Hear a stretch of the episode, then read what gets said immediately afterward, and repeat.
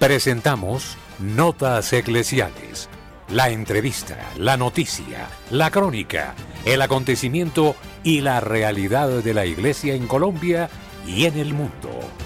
Bienvenidos.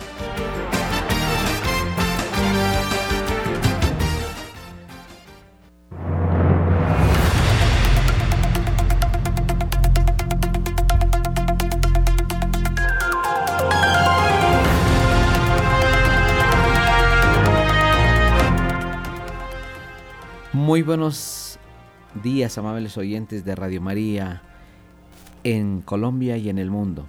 Estamos bajo la dirección del Padre Germán Acosta y en producción de audio tenemos a nuestro hermano Luis Fernando López y en producción de video a nuestro hermano Camilo Ricaurte.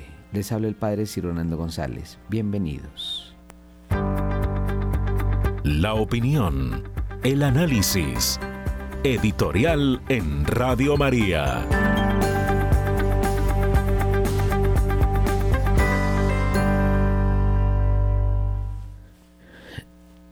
Hoy es un día para celebrar la vida. Hoy es el día de todos los fieles difuntos. Pero esta fiesta no se celebra sola. Esta fiesta se celebra unida a la fiesta de todos los santos que celebramos en el día de ayer. El peor, podríamos decirlo así, lo peor que nos hubiera pasado a nosotros es la destrucción de nuestra propia vida, que se llama muerte. La muerte en muchos lugares se tiene como eh, algo muy fuerte, muy doloroso, en otros lugares la celebran festivamente. En otros lugares son un poco indiferentes. Y para nosotros, nuestra cultura en el día de hoy, la muerte la celebramos a veces con aplausos. Pero no lo digo, perdón, lo digo así, porque se nos ha perdido el respeto a la vida misma. Asesinamos, matamos a los seres eh, que nos odian, desaparecemos a tantas personas, destrozamos, hemos perdido el respeto a la vida y se nos está volviendo una cultura de muerte lo que vivimos. Todos los que estamos viviendo en este mundo sabemos que tenemos que pasar por este momento Sabemos que tenemos que pasar por un momento tan doloroso como es el dejar esta tierra, el dejar nuestra vida humana aquí para entrar en la vida de la eternidad. Pero la situación es porque hemos perdido el respeto por la vida misma. En algunos no creen en Dios, algunas personas no creen, otras personas simplemente han visto a la muerte como un negocio desde el momento de la concepción hasta el momento de la muerte natural o simplemente la eutanasia, lo como un negocio. Otros lo miran eh, por quitar a los enemigos, etc. Nosotros como, como católicos no podemos mirar la vida sino frente a Dios, lo mismo que la muerte frente a Dios nuestro Señor.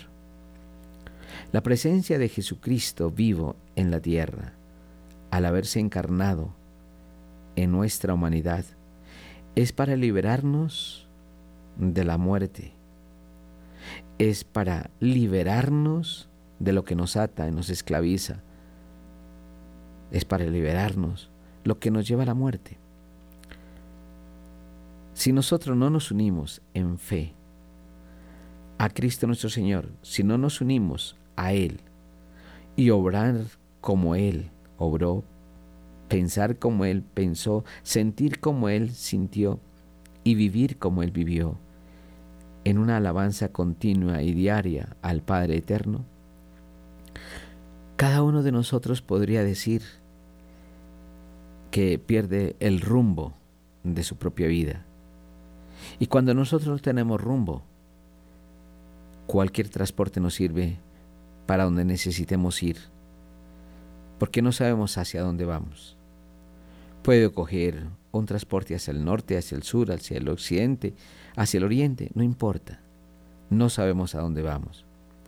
Y si perdemos el rumbo de nuestra vida, perdemos la razón de lo que somos como seres humanos. Yo los invito a todos a que nos unamos a nuestro Señor Jesucristo, quien le da un rumbo y le ha sentido a todo lo que hacemos en la tierra. Desde el instante en que nacemos, o, o mejor, desde el instante en que somos concebidos, hasta el último día de nuestra existencia, hasta el último segundo de nuestra existencia, tiene un rumbo. Hemos salido de Dios y vamos hacia Dios. Buscamos la santidad en Dios nuestro Señor. Buscamos la perfección en Dios.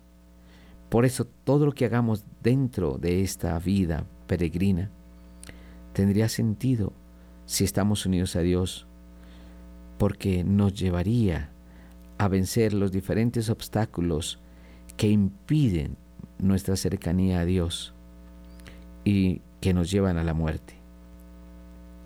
No celebremos la muerte al estilo pagano, no celebremos la muerte como el que no tiene esperanza.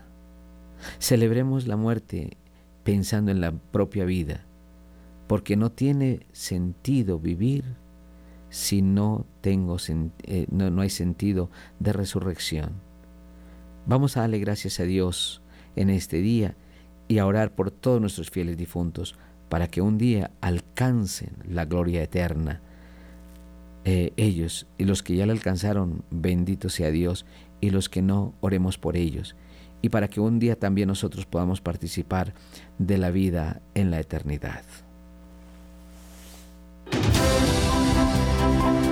Nuestros corresponsales tienen la palabra en Notas Eclesiales.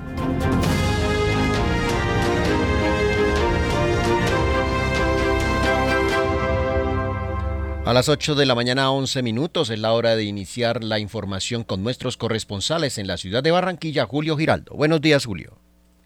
Saludamos de una manera muy especial a toda la amable audiencia de Radio María en Colombia y el exterior Saludos a la mesa de trabajo. Y esto es lo que hoy hace noticia en Barranquilla y la costa norte colombiana.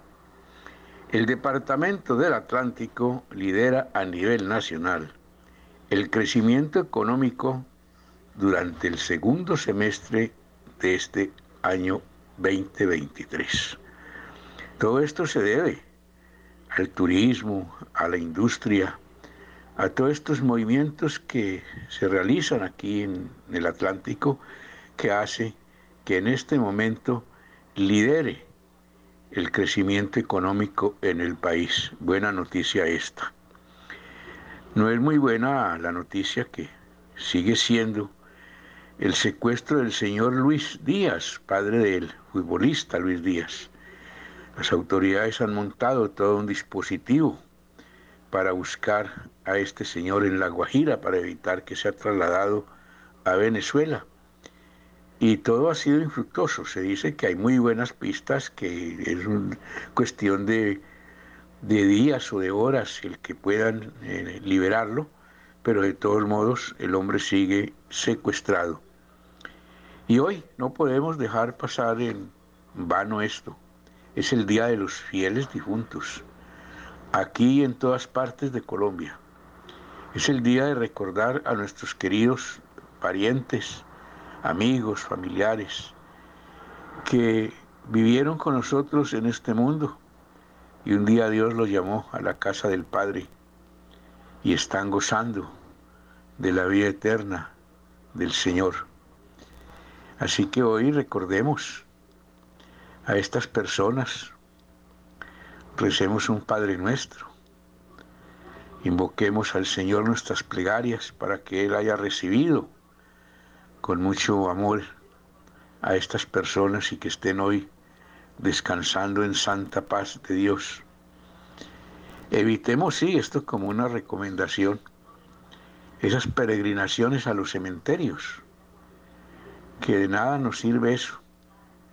Y esto forma pues trancones en toda parte, ese maluco esto de que los cementerios hoy estén activos raros de gentes, muchos de ellos en vía de turismo, para ver las lápidas de las tumbas, los letreros, cuál está más bonita, cuál no. No, al difunto, al ser querido que partió para el otro mundo, nosotros le podemos rendir el homenaje dentro de nuestra misma casa, en el trabajo, en el carro, en fin.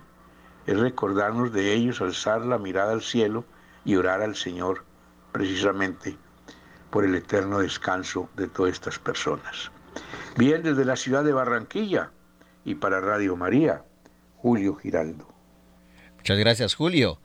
En la ciudad de Medellín, José Luis Hernández con las noticias. José Luis, buenos días. Saludos amigos. Aquí llegamos desde la ciudad de Medellín con toda la información noticiosa. Atención. Antioquia no le copió a los repitentes. Solo quedaron 12 de 47 alcaldes que gobernaron en el 2016-2019 y se volvieron a lanzar. Atención que estas elecciones fueron implacables con quienes querían repetir mando después de haberlos dejado hace cuatro años. De los 47 que se lanzaron en todo el departamento, tan solo 12 volverán a su cargo después de un periodo, siendo la figura más representativa Federico Gutiérrez en la ciudad de Medellín, en el Valle de la Burrá, además de Gutiérrez y su apabullante victoria sobre el candidato del continuismo Juan Carlos Upegui, también volvió a quedar Raúl Cardona en Envigado. Vieron frustradas sus aspiraciones Iván Alonso Montoya, segundo en Sabaneta, y León Mario Bedoya, igualmente segundo en el municipio de Itagüí. En el nordeste solo decidieron que volverán al poder los exalcaldes de Vegachí, José María Ochoa Muñoz, y de Yolombó, Jesús Amador Pérez Palacio. En otro lado de la información, atención, que el eh, gobernador electo de la ciudad de Medellín dice, no creo en la paz total, me parece que es un engaño total. Opinión de Andrés Julián Rendón, eh, gobernador elegido en el departamento de Antioquia. El gobernador electo Andrés Julián Rendón anticipó los dos primeros proyectos de ordenanza que radicará en la Asamblea una vez asuma el mandato. Cuenta que la encuesta que más acertó la hizo su papá con 20 voluntarios y habla de un futuro de Hidroituango, la FLA, la vía 4G y segunda pista del aeropuerto. Andrés Julián Rendón está concentrado en la situación que vive el departamento de Antioquia y sus alrededores y lo más importante es que estará presto para asistir a los lugares que necesiten de su ayuda y de su apoyo. En otro lado de la información, la Arquidiócesis de Medellín está recordando el próximo 11 de noviembre se llevará a cabo el sexto Congreso del Buen Trato aula magna de la Universidad Pontificia Bolivariana de 8 de la mañana a 5 de la tarde. Para mayor información, en la línea telefónica fija 604-322-7700, extensión 2216 de la Arquidiócesis de Medellín, para participar en este buen evento, en este buen congreso del buen trato en el aula magna de la Universidad Pontificia Bolivariana. Amigos, ha sido toda la información desde la ciudad de Medellín. Con mucho gusto informó su corresponsal José Luis Hernández. Que tengan todos un buen día. Muchas gracias, José Luis. Nos trasladamos a la ciudad de Tunja, Víctor Acosta, con las noticias del departamento de Boyacá. Buenos días, Luis Fernando y audiencia de todo el país.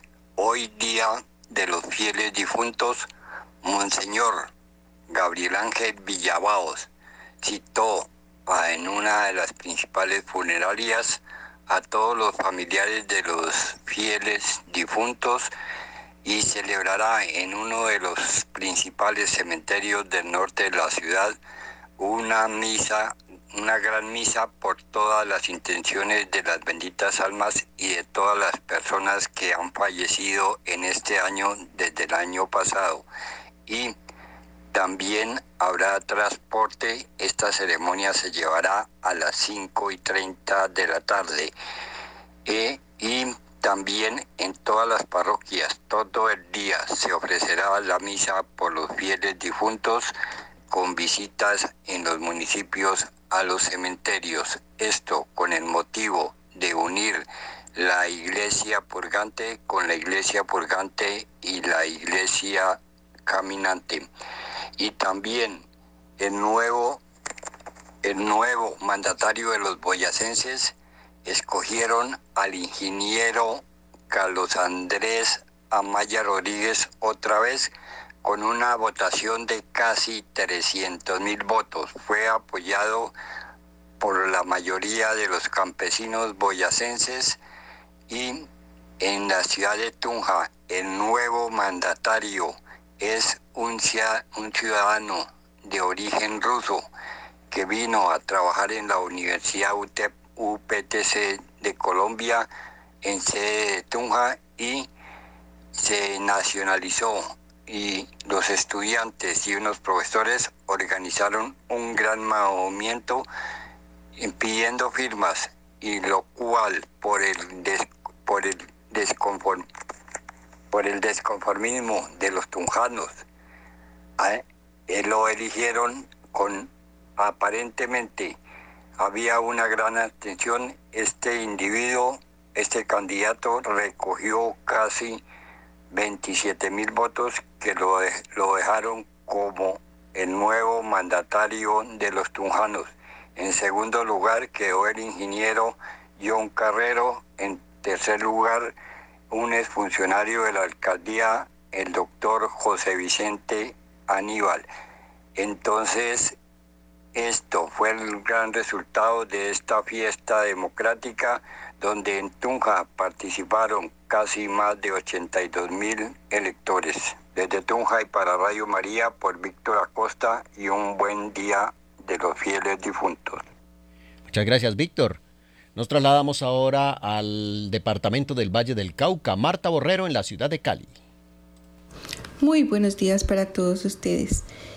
Eh, la noche de Halloween en Santiago de Cali fue realmente agitada.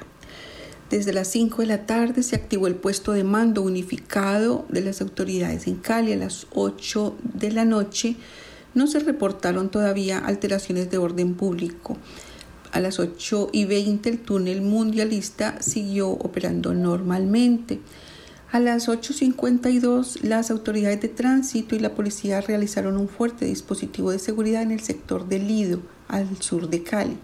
A las 9 de la noche las autoridades se desplazaron hasta Siloé para dispersar caravana de motociclistas. 9 y 40 se reportaron caravanas de motociclistas sobre la calle Quinta. 9.45 se reportó caravana de motociclistas en el centro de Cali bueno, fue realmente, y las imágenes, eso fue una locura. 9.50 caravana de motociclistas atravesaron la ciudad, pasaron por la autopista sur. A las 10 de la noche se reportó caravana de motociclistas en la avenida Circunvalar, al oeste de Cali, sin acompañamiento de policía. 10 y 5 de la noche en el sector Puerto Rellena, oriente de Cali, hubo presencia también de motociclistas disfrazados. 10 y 15 reportaron caravanas sobre la calle Quinta en ambos sentidos, a la altura de la Loma de la Cruz. 10.30 de la noche otro reporte de caravana de motociclistas sobre la autopista sur con 44. 10 y 33 la comunidad reporta caravana de motociclistas sobre la calle 3 en el centro de la ciudad. 10 y 40 las autoridades cierran el túnel mundialista para evitar desmanes en medio de las caravanas por la celebración de Halloween. 10 y 45 autoridades dicen que pese a la gran cantidad de caravanas de motociclistas eh, que se presentaron en la noche, no se han presentado hasta el momento desmanes. 11 de la noche se reporta colapso en la autopista sur a la altura de Confandi Prado. 11 y 5 se reporta caravana a la altura del éxito de Calipso. 11 y 20 en la avenida Las Américas frente a Torre de Cali se registró un aparatoso accidente de tránsito que cobró la vida de una persona que iba en motocicleta. El joven falleció en el lugar luego de ser arrollado por un camión. 11 y 25 siguen los reportes de caravanas de motociclistas en diferentes puntos de la ciudad. 11 y 30 de la noche reportaron el homicidio de una persona en la autopista Simón Bolívar con carrera 39. Al parecer hacía parte de una caravana de motociclistas que se encontraba en el sector. Bueno, podría seguir minuto a minuto contándoles cómo transcurrió el, la mala noche llamada de niños, algo que no sé, el sentido común, cómo no le permite a muchas personas darse cuenta que no es ningún día de niños, que esto es algo eh, con un trasfondo realmente complejo. Ha habido varias muertes en Santiago de Cali, esto más las que no se reportan. ¿Ya? Vamos a ver cómo responden las autoridades ante ese, esa anarquía que aún vivimos. Sigamos orando. Créanme que estamos en un tiempo donde la oración hace la diferencia. Hoy, Día de Todos los Santos, les saludamos y les rogamos durante todo este día estemos en continuo ruego a los santos y santas del cielo para que nos asistan, rueguen por nosotros y velen por las seguridades de nuestras ciudades. Soy Marta Borrero. Para las notas eclesiales de la Radio María, feliz y bendecido día de todos los santos y santas del cielo. Muchas gracias a Marta en la ciudad de Cali. Nos trasladamos ahora a la ciudad de Roma. Néstor Ponguta Puerto con las noticias de Ciudad del Vaticano. En una extensa entrevista que el Papa Francisco concedió a la RAI Televisión de Italia, se ha referido a todos los temas de actualidad inicialmente confirmó de manera sorpresiva que asistirá a la cumbre COP28 de Dubái y que estará allí desde el primero de diciembre por tres días, es decir, en poco menos de un mes. El Papa Francisco hizo una reflexión y balance sobre lo que ha sido esta situación de las cumbres y el cambio climático en esta imagen exclusiva de la RAI Televisión. Sí, andrò a Dubai Creo que el primo diciembre parto fino a tres. Sí, voy a Dubái, creo que parto el primo de diciembre y estaré tres eh, días allí. Yo recuerdo cuando sono andato a Strasburgo. Yo recuerdo cuando fui a Estrasburgo que, el presidente Hollande, estábamos en el Parlamento Europeo, y el presidente Hollande envió a su ministra del Ambiente, Ségolène Royal. La ministra del Ambiente, que era Ségolène Royal, sí. eh, a, a ricevermi. Hablando me dijo, sé que está preparando usted un documento sobre el clima. Le dije que sí. Y me dijo, ¿es posible hacerlo antes del encuentro de París? Yo llamé a los científicos y se afanaron y salió el audato así. Antes de París, ese encuentro de París fue el más bello de todos. Después todo fue en retroceso. Realmente se necesita coraje para salir adelante en esto. Ci vuole coraggio per andare avanti in questo. En cuanto a los otros temas que ocupan la actualidad mundial, se refirió al conflicto de Medio Oriente. Insistió que la solución es el diálogo y que se permita que los dos estados sigan adelante con sus derechos e independencia. Reconoció que estamos en un momento oscuro y confirmó que todos los días habla con el vicepárroco de la línea de Gaza, el padre Youssef, quien le narra lo terrible que es la situación, aunque subraya que hasta el momento las tropas israelíes han respetado esa parroquia que tiene protegidas a más de 500 personas. En cuanto a la guerra de Rusia y Ucrania, ha indicado que continúan adelante con los temas de acercamiento, que está dispuesto a ir a los dos países, pero que desafortunadamente, tanto en las guerras de Medio Oriente como en la guerra de Rusia y Ucrania y en otras zonas de conflicto que se está presentando en el mundo, los únicos que salen ganando son los mercaderes de armas, porque cualquier guerra es una derrota. También se ha referido al sínodo que acaba de finalizar y expresó su satisfacción, porque se hablaron de muchos temas que antes no se habían tocado. Subrayó que hay un documento que se estará trabajando hasta el próximo año para definir diferentes temas, como por ejemplo la mayor participación de la mujer, cómo acoger a las personas homosexuales, qué va a pasar con el tema del celibato con los sacerdotes, la lucha a la pedofilia, la lucha contra el clericalismo y en fin, otros temas de actualidad que tienen que ver con la iglesia y sobre todo trabajar para que se pueda seguir caminando juntos como es el sinónimo de sinodalidad. Sobre la lucha a la pedofilia, aunque reconoció que hay muchos avances y retos para enfrentar, aún falta mucho para hacer, pero indicó que la lucha contra la pedofilia debe ser a todo nivel y en todos los ámbitos, y se refirió a un estudio que indica que el 46% de los abusos se presenta en los núcleos familiares e indicó que es intolerable cualquiera de estas situaciones. Luego la entrevista se volvió más al tema humano y personal. Habló de su salud, indicó que sigue mejorando su rodilla, que también luego de las intervenciones en el estómago han avanzado positivamente la recuperación, ahora puede comer de todo aunque sigue las recomendaciones. El Papa Francisco también hizo referencia a su familia, recordó que es hijo de migrantes, que recuerda con nostalgia los sábados en familia cuando su madre les enseñaba, entre otras cosas, la música culta. También recordó que tuvo novia y que era una buena mujer y que incluso luego la encontró como arzobispo y ella estaba allí con su esposo y sus hijos. Sobre su fe y su pontificado dijo que nunca ha perdido la fe, reconoció que a veces se extravía, pero que son momentos donde el Señor le ha ayudado a encontrarla de nuevo. Confesó que le gusta ir al mar, aunque la última vez que estuvo allí fue en 1975, es decir, hace 48 años. Y en la larga entrevista terminó con un tema que seguramente dará mucho que hablar, y fue cuando le preguntaron sobre qué opinaba, quién era mejor, si Messi o Maradona. Yo meteré un terzo, Pelé. Sí, yo incluiría un tercero, y ese es Pelé. Son los tres que he seguido. Maradona come giocatore un grande, un grande, ma come uomo è fallito. Maradona como jugador, un grande, un grande, pero como hombre ha fallado. Pobre, se ha resbalado con esa corte que lo ayudaba, pero que en realidad no lo ayudaba. Vino a verme aquí en el primer año de pontificado. È venuto a vedermi qui eh, il primo anno di pontificato. E poi poveretto ha avuto... Y después, pobre, tuvo un final. Es curioso que tantos deportistas terminan mal, incluidos los boxeadores, terminan mal. Anche del boxeo, tanti finiscono male. È curioso quello. Eso es curioso. Eh, Messi, Messi, es correctísimo, es un señor, pero para mí de estos tres el gran señor es Pelé. È un signore. Ma per me di questi tre il grande signore è Pelé. Ma è un uomo di un cuore. Eh? Es un hombre de un gran corazón. Yo hablé con Pelé una vez, me lo encontré en un avión yendo a Buenos Aires, y era un hombre de una humanidad grandísima. Ma un uomo di una umanità così grande, no? Ma i tre sono grandi. Los tres son grandes, cada uno en su especialidad. Messi es un grande en este momento eh, y Pelé fue un grande. Messi è bravo in questo momento, è uno dei bravi. E Pelé era un bravo. Desde Roma y para Radio María Internacional, este fue un informe de Néstor Pongutá Puerto.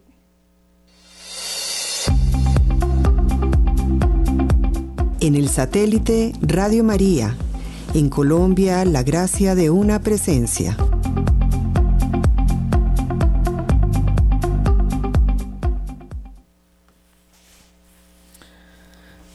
Directora de UNICEF advierte de la inminente catástrofe en Gaza por la escasez de agua.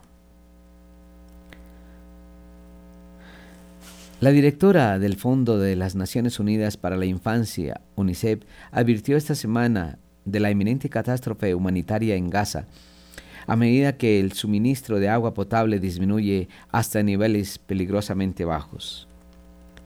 Catherine Russell, directora ejecutiva de la UNICEF, declaró el lunes en una sesión informativa ante el Consejo de Seguridad de, de la Organización de las Naciones Unidas, ONU, que el devastador balance de la guerra entre Israel y Hamas, que durante ya varias semanas se está agravando rápidamente, sobre todo entre los niños, de los cuales más de 3.400 han muerto en Gaza hasta la fecha, afirmó.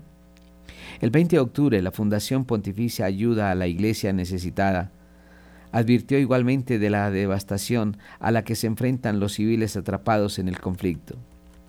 Tras ser atacado por Hamas el 7 de octubre, con un saldo de aproximadamente de 1.400 civiles asesinos, asesinados Israel ha liberado una guerra en Gaza contra las fuerzas militares de Hamas que están profundamente infiltradas entre la población civil y utilizan como escudos humanos a cientos de rehenes tomados por el grupo terrorista en su ataque del 7 de octubre. El ministro de Sanidad de Gaza afirma que más de 8.000 personas han muerto en la zona, aunque, aunque esta cifra no se ha verificado de forma independiente. Tras señalar los daños causados por, las, por la infraestructura civiles, incluidos hospitales, Rusia afirmó que la poca agua limpia que queda en Gaza se está agotando rápidamente, dejando a más de 2 millones de personas en una situación de extrema necesidad en medio de la guerra. Calculamos que el 55% de la infraestructura de suministro de agua requiere reparación o rehabilitación, indicó, y agregó, una sola planta desalinizadora funciona en un 5% de su capacidad, mientras que las seis plantas de tratamiento de aguas residuales de Gaza están ahora fuera de servicio por falta de combustible o energía. La directora ejecutiva de la UNICEF afirmó que la falta de agua limpia y saneamiento seguro en Gaza está a punto de convertirse en una catástrofe. A menos que se restablezca urgentemente el acceso al agua potable, más civiles, incluidos niños, enfermarán o morirán de deshidratación o de enfermedades transmitidas por el agua, puntualizó. Russell dijo que UNICEF, que trabaja para llevar ayuda humanitaria a los niños de todo el mundo, está trabajando para llegar a todos los niños necesitados, pero que la entrega de ayuda en Gaza es actualmente extremadamente difícil. Esto se debe tanto a las actuales condiciones de asedio impuestas a Gaza como a las circunstancias actual altamente peligrosas en las que opera nuestro personal, indicó.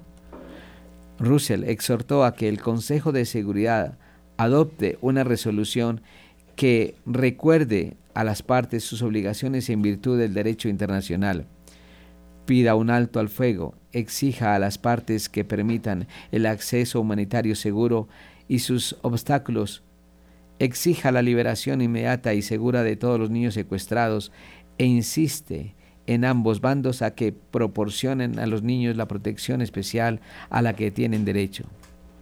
Todas las partes deben poner fin a la violencia e impedir que se cometan violaciones graves contra los niños, añadió.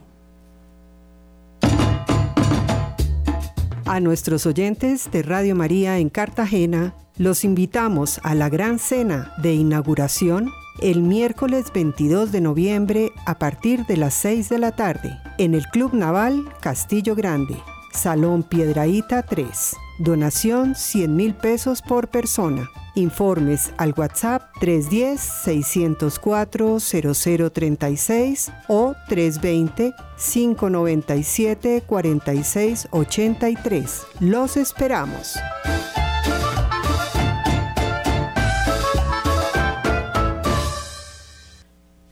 El cardenal Barreto se muestra partidario de disolver el sodalicio de vida cristiana. El cardenal Pedro Barreto ha concedido una entrevista para Cruz Now tras haber participado durante el mes de octubre en la Asamblea del Sínodo en Roma. El purpurado jesuita señala en la entrevista que la sinodalidad no es un concepto, es una forma de vivir nuestro bautismo, es una forma, es una espiritualidad, es escuchar, discernir y actuar juntos. Sobre el papel de la mujer en la iglesia, el cardenal jesuita afirmó que el papel más grande de la mujer es que nos dio la capacidad de tener encarnado al Hijo de Dios. Entonces, para mí, es María la Madre con los novios en Caná. Ella es atenta a la falta de vino, les falta alegría. En la historia de la iglesia siempre son las mujeres influenciadas por el machismo de la sociedad las que han quedado relegadas. Hoy, en la iglesia, especialmente en América Latina, si las mujeres dejaran de participar, la iglesia no existiría, asegura el cardenal Barreto en la entrevista. Además, afirma que en su arquidiócesis tiene religiosas que bautizan, que celebran matrimonios, que celebran liturgias, en parroquias donde no hay sacerdotes. Aunque se dice que es una liturgia, no es un sacramento. La gente aplaude diciendo, fue tan hermosa la misa de la madre, a pesar de que se explica. Y cuantas veces las monjas, las mujeres, los agentes de pastoral han oído los pecados con lágrimas y no dan la absolución, pero Dios usa a las mujeres para esto, cuenta el cardenal. Sobre el diaconado femenino, Barreto confiesa que hay algunos, no todos, que están en contra del diaconado de las mujeres. Según él, las mujeres no exigen eso, pero en algunos casos se les puede dar la posibilidad de ello. Lo bueno es que en el documento de síntesis se votó cada párrafo, no se rechazó ningún párrafo, porque la mayoría dijo que sí. Entonces podemos seguir reflexionando, pero se está evaluando mucho el papel de la mujer en la iglesia y en la sociedad Sanja el Jesuita. En la entrevista también le preguntaron por la visita apostólica de Jordi Bertomeo, que viajó a Perú el pasado mes de julio para investigar el sodalicio de vida cristiana. Abro comillas, nos llamó la atención que el Papa tomó la decisión de enviar a Monseñor Cicluna y un sacerdote del dicasterio para la doctrina de la fe, el padre Jordi Bertumeu. Pude hablar con ellos. No es la primera vez que hay una comisión. Ha habido tres comisiones, pero, pero sin efecto. Y personalmente, y también la propia Iglesia, no entiende por qué la Santa Sede no toma la decisión de disolver esta organización, que desde el punto de vista de los abusos han sido muy graves, y también el aspecto económico. Entonces, Espero que pronto tengamos una decisión al respecto porque la justicia de Dios tiene que ser rápida, tiene que ser rápida, explica el cardenal. El cardenal Pero Barreto explica que dicen que hay algunas complicaciones, pero yo personalmente no lo entiendo. Entonces confío en que pronto tengamos una decisión de acompañar a esas víctimas que están esperando desde hace 20 años.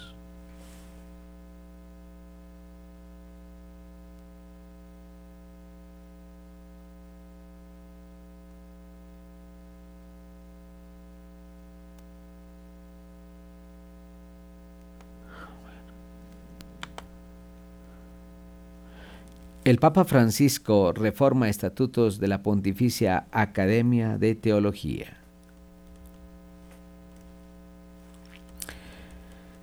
El Papa Francisco ha publicado hoy la carta apostólica en reforma de motu propio a Teologiam Promoveudum, con la que reforma los estatutos de la, de la, Pontificia Academia de Teología que pertenece al Dicasterio para la Cultura y la Educación de la Santa Sede. Según el Santo Padre, la práctica de la teología en el futuro no puede limitarse a volver a proponer abstractamente fórmulas y esquemas del pasado, sino que está llamada a interpretar de manera profética el presente y a discernir nuevos caminos para el futuro. En el documento el Papa Francisco recuerda que a lo largo de la historia la Pontificia Academia de Teología ha encarnado constantemente la exigencia de poner la teología al servicio de la Iglesia y del mundo, modificando su estructura y ampliando sus objetivos cuando ha sido necesario.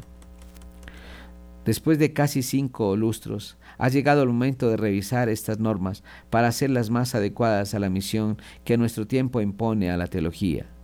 Aunque la iglesia sinodal misionera y en salida solo puede corresponder a una teología en salida, escribe el sucesor de Pedro. En ese sentido, remarca que la reflexión teológica está llamada hoy a un cambio de rumbo y de paradigma, a una valiente revolución cultural que la comprometa a ser una ciencia que sepa leer e interpretar el Evangelio según el contexto y las diferentes realidades que viven los hombres actualmente. Además puntualiza la importancia de promover el diálogo entre diversas culturas y credos, en donde la teología juega un papel preponderante. Para el Papa Francisco es tarea de la teología descubrir la impronta trinitaria que hace del cosmos en el que vivimos una red de relaciones en la que es propio de todo ser viviente tener hacia tender hacia otra cosa. Aunque no solo se refiere a un diálogo con el, con el exterior, sino también dentro de la comunidad eclesial para promover la sinodalidad. La sinodalidad eclesial Compromete, pues, a los teólogos a hacer teología de forma sinodal, promoviendo entre ellos la capacidad de escuchar, dialogar, discernir e integrar la multiplicidad y variedad de instancias y aportaciones, manifestó el sumo pontífice. Oraciones a los nuevos estatutos. Y gracias a los nuevos estatutos, la Pontificia Academia de la teología podrá así perseguir más fácilmente los objetivos que el tiempo actual requiere, concluyó. En tu celular estamos las 24 horas. Descarga gratis la aplicación para iPhone y Android.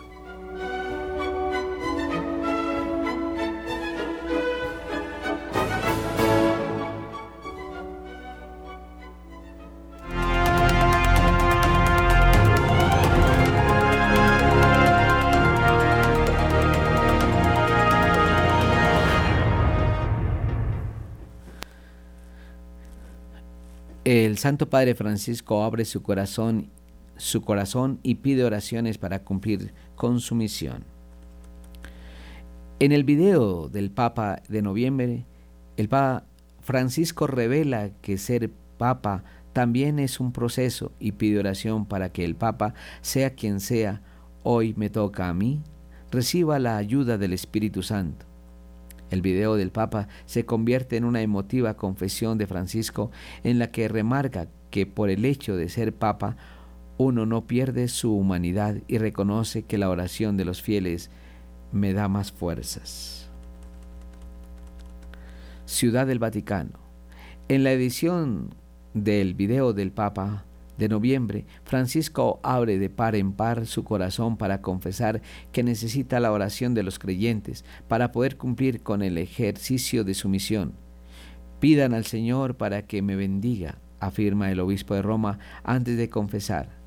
La oración de ustedes me da fuerzas y me ayuda para que pueda discernir y acompañar a la iglesia escuchando al Espíritu Santo. El video mensaje que acaba de publicarse por la iniciativa de la Red Mundial de Oración por el Papa tiene en esta ocasión un tono íntimo, pues está dedicado a la intención de que corresponde a este mes por el Papa. Las imágenes que acompañan las palabras del Santo Padre tienen también un tono íntimo, una especie de relato de su pontificado a través de las emociones además de los momentos más conocidos como los primeros instantes después de la elección. Hay otros casi inéditos hechos de abrazos y oraciones en diversas partes del mundo. Están unidos por la gran humanidad contagiosa de Francisco, confirmada una vez más por la elección de la intención de oración para este mes y el mensaje que la acompaña. Un papa no pierde su humanidad. El Papa Francisco sigue dejando espacio a las confidencias al contestar que por el hecho de ser Papa uno no pierde su humanidad. Al contrario, mi humanidad cada día crece más con el, santo pueblo fiel de Dios. De hecho, reconoce, ser Papa también es un proceso, uno va tomando conciencia de lo que significa ser pastor y en este proceso aprende a ser más caritativo, más misericordioso y sobre todo más paciente, como es nuestro Padre Dios que es tan paciente. El actual sucesor del apóstol Pedro puede imaginar que todos los papas, al empezar su pontificado, tuvieron esa sensación de susto, vértigo, del que sabe que va a ser juzgado con dureza porque el Señor a los obispos nos va a pedir cuentas seriamente. El Papa pide ser juzgado con benevolencia. El Papa se dirige a todas las personas que verán y escucharán su mensaje para pedirles que lo juzguen con benevolencia y que recen para que el Papa, sea quien sea, reciba la ayuda del Espíritu Santo, sea dócil a esa ayuda. Según la tradición apostólica de la oración, antiguo nombre de la Red Mundial de Oración por el Papa, los papas encomiendan desde 1879 una intención de oración cada mes a la Iglesia a través de la Red Mundial de Oración por el Papa. Este mes la intención es la siguiente. Oremos por el Papa para que en el ejercicio de su misión siga acompañando en la fe a la Grey que le ha sido encomendada por Jesús y siempre con la ayuda del Espíritu Santo. El papá concluye el video con una pizca de humor. Recen por mí a favor. Desde el primer día de este pontificado,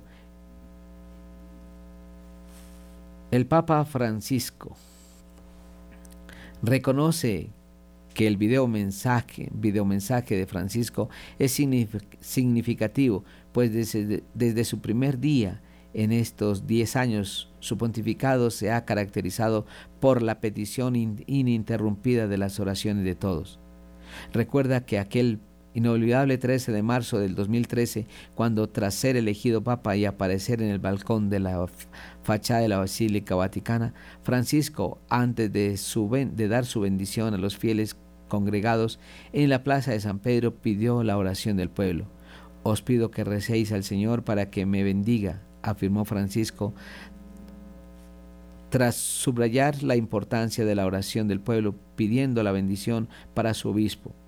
El nuevo Papa pidió un momento de profundo silencio para que quienes le escuchaban pudieran rezar por él. Desde el inicio, Francisco ha dado una gran importancia a la oración pidiendo rezar por él, pero también por los desafíos de la humanidad y de la misión de la Iglesia. Es Francisco quien ha impulsado la recreación del apostolado de la oración como red mundial de oración del Papa, haciendo de ella una obra pontificia, Fundación Vaticana. Esta es también el Santo Padre quien desde el 2016 ha realizado cada, cada, mes el video del Papa para hablar a los corazones de tantos e invitar a rezar.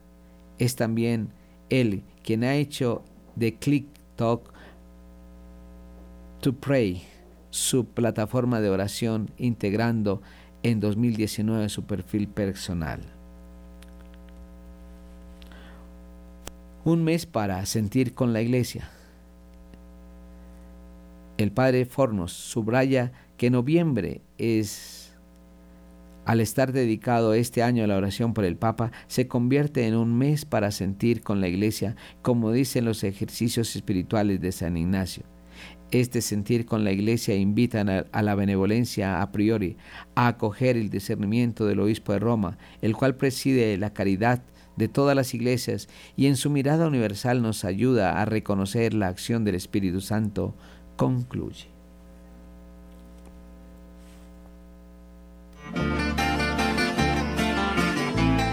Radio María en la ciudad de Santiago de Cali invita a la Cena Mariana en acción de gracias a Dios y a los oyentes por su fidelidad.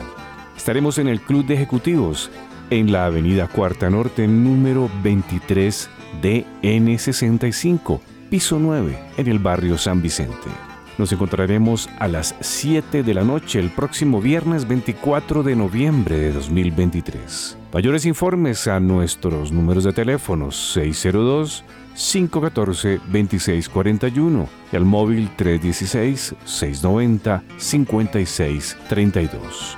Donación 150 mil pesos. Gracias por ser de casa. Bienvenidos a los espacios de Radio María. Les esperamos. Bonitos son tus paisajes, Valle del Cauca. Bonitos cañaverales que mece el viento. El cardenal Moller los obispos que no predican la fe han olvidado su razón de ser. El Papa y los obispos deben aferrarse firmemente a la misión de la Iglesia para salvar del mundo en Cristo, para la salvación del mundo en Cristo y no servir a ideologías. Woke, dijo el cardenal Gerard Müller en el foro de la vida de Life Site News en Roma. El cardenal Gerard Müller advirtió que cualquier intento de modernizar la transmisión de la enseñanza del Evangelio por parte de la Iglesia Católica solo trae resultados ilusorios. Durante un discurso pronunciado en el Rome Life Forum, una conferencia fundada por el editor del jefe de LifeSite, John Jerry Westman, El cardenal Murel enfatizó que la fidelidad a la revelación de Cristo es indispensable para que los obispos lleven a cabo auténticamente el oficio de enseñanza a la Iglesia. El Foro de Vida de Roma de este año se, llevará a cabo el 31 de octubre al 1 de noviembre, inmediatamente después del Sínodo del Vaticano sobre la sinodalidad que amenaza, que amenaza con formalizar enseñanzas heréticas. Muller señaló la explicación de la constitución dogmática sobre la divina revelación de la, la Dei Verbum, de que ese oficio de enseñanza no está por encima, que este oficio de enseñanza no está por encima de la palabra de Dios, sino que le sirve, enseñando solo lo que ha sido transmitido. Ireneo de León aclaró que la manifestación auténtica de la sucesión apostólica de los obispos debe estar anclada en la Sagrada Escritura y la tradición apostólica, afirmó el cardenal Müller. Así los obispos que traicionan su misión divina para evitar ser acusados de proselitismo o de rigoristas por defender la moral cristiana han olvidado el sentido y la razón de su existencia, afirmó el cardenal Müller.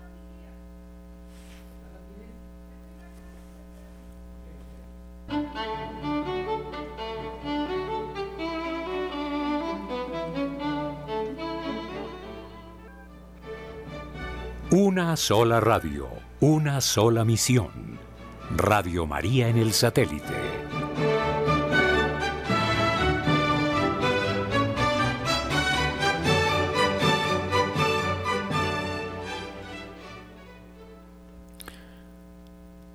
Día de Todos los Santos. Filipinas celebra la muerte a través de la vida. En Filipinas el primero de noviembre se llama Undas una festividad que brinda a la gente la oportunidad de reunir a sus familiares, vivos y muertos. Una tradición compartida con México tras ser llevada a ambos países por los colonizadores españoles. Manila. El primero y el 2 de noviembre en Filipinas se llaman respectivamente Undas, Día de Todos los Santos y Día de Todos los Difuntos, el equivalente al Día de los Muertos. Muchas familias recuerdan a sus muertos en ambos días hasta tal punto que algunos llevan sus lechos a los cementerios.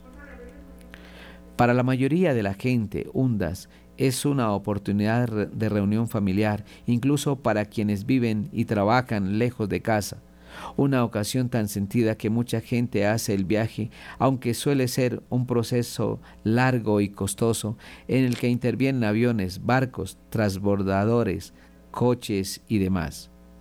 La tradición traída por los españoles cuando colonizaron la costa de Filipinas es que las familias limpien las tumbas cuando van al cementerio también se compran flores y se colocan cerca de la tumba. Para los hundas, en particular las flores son muy importantes, pues, pueden ser sencillas o imaginativos ramos. Los floristas tailandeses están muy ocupados en esta época del año. La gente también compra arreglos florales a las puertas de las tumbas, igual que hacen en México, que comparten con Filipinas la colonización española. Encender velas o incienso en otro es otro elemento importante para honor a los muertos junto con las oraciones. También se prepara mucha comida para esta fiesta filipina, sobre todo la que era por el la que era preferida por el difunto. este gesto se considera un verdadero regalo para demostrar que los vivos siguen pensando en los muertos. La familia disfruta de la comida en su honor. Por último, algunas personas pasan la noche con sus seres queridos en el cementerio. En estas tumbas que nos rodean descansan nuestros seres queridos que nos amaron, nos cuidaron y creyeron en nosotros.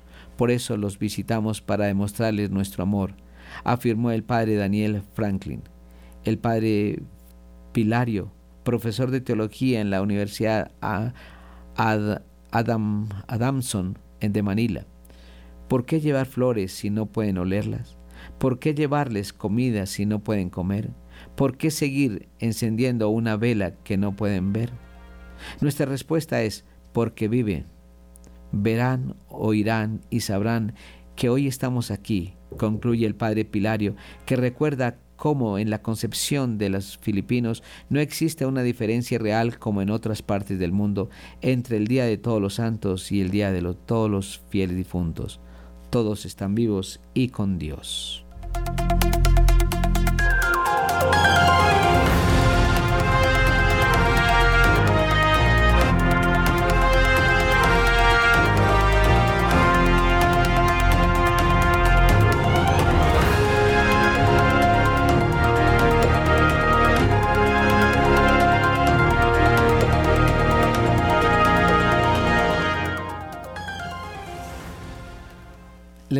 gracias a todos nuestros oyentes que a esta hora de la mañana nos han acompañado en Notas Eclesiales. Damos las gracias a nuestro director, el padre Germán Darío Acosta, y a nuestros hermanos en producción, Luis Fernando López y Camilo Ricaurte.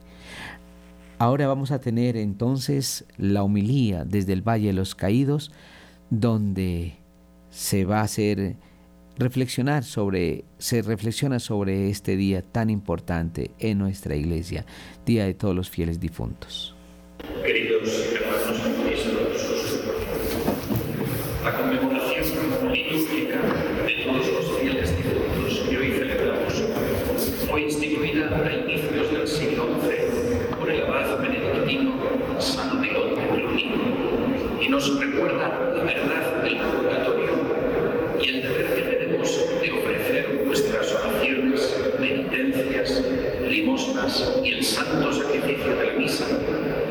las almas que se encuentran en ese estado pueden pasar a disfrutar de Dios. Todo el mes de noviembre, pero muy especialmente el día de hoy, está dedicado a la intercesión por las almas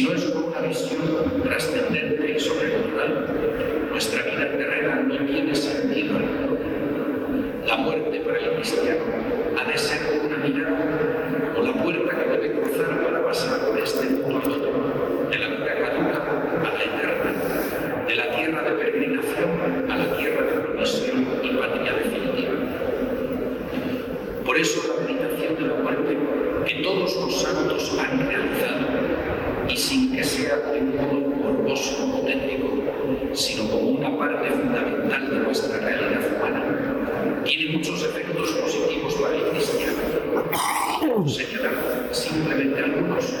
El primero es que nos recuerda la centralidad de todo nuestro amor y la razón suprema de nuestra vida, que es Dios. El segundo es que nos recuerda que en esta vida estamos de paso y que no debemos aferrarnos a ella y a las cosas terrenas. Lo tercero nos ayuda a evitar el pecado y más ambos vicios. Y lo cuarto nos ayuda a esforzarnos el camino de la virtud y de la santidad. El bien o el mal que hagamos en esta vida tiene repercusiones de cara a nuestra salvación eterna, a la que Dios nos invita. Nuestra vida no se termina con la muerte, más bien comienza